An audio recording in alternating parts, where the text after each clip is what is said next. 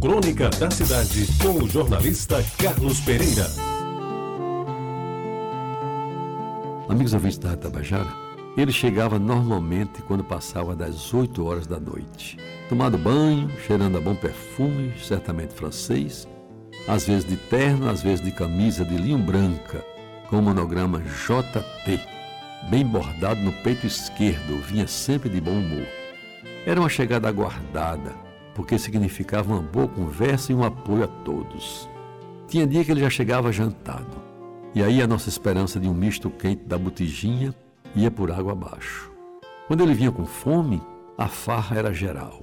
Sanduíche e guaraná para todo mundo da redação, com sobras para as oficinas, onde Chambrão comandava o time, ávido por terminar o derretimento do chumbo da linotipo e tomar uma na zona da Maciel ou da Rua da Areia, cada qual com seu par. Pois bem, amigos, ouvintes da Tabajara, havia mais gente no jornal naquele tempo, de noite, no prédio antigo da Barão do Triunfo.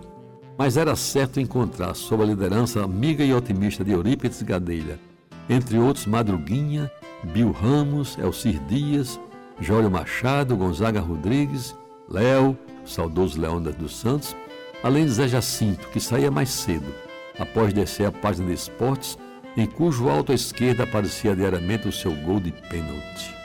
E quando o diretor Zé Teotônio adentrava, assomando o último degrau da velha e comprida escadaria, o ambiente se iluminava.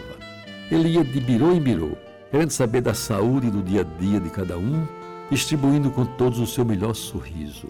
Por isso mesmo era tão querido, sobretudo dos mais lisos, que enxergavam nele a esperança de ter um vale na manhã do dia seguinte.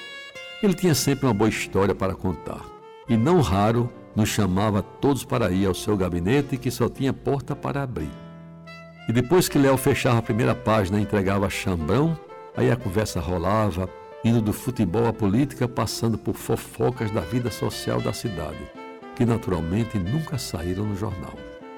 Gadelha comandava a equipe e nos introduzia, inclusive os mais novos como eu, ao gabinete do diretor, que nos tratava com lianeza, elegância e, sobretudo, com palavras de estímulo, coisas que nunca esqueci e que ele, José Teotônio, talvez não avaliasse como foram importantes para a minha vida de cidadão.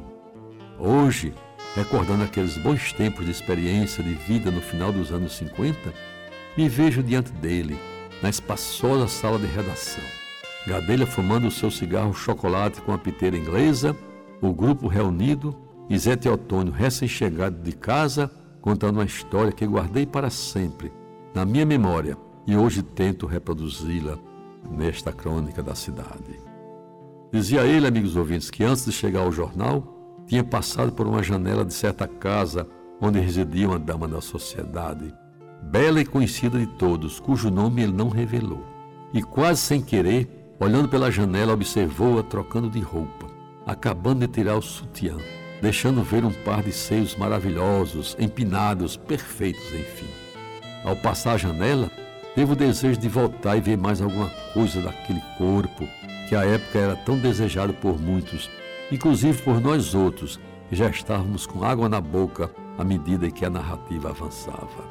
Qual não foi o nosso espanto ao vê-lo, amigos ouvintes, repetindo o gesto que teria feito em seguida àquela visão maravilhosa. Aplicou um murro sem muita força, é verdade, na própria face, numa atitude de remorso e arrependimento pelo olhar indiscreto e pecaminoso que minutos antes tinha endereçado aquela jovem senhora sem o seu consentimento. E o fez com tanta disposição que, apesar da incredulidade de alguns, até hoje, quando torno público o fato ocorrido naquele final dos anos 50, reitero a minha crença naquela inopinada atitude de Zé Teotônio, o querido JT, esmorrando-se a si próprio num gesto tão nobre que decididamente só podia ser coisa do século passado.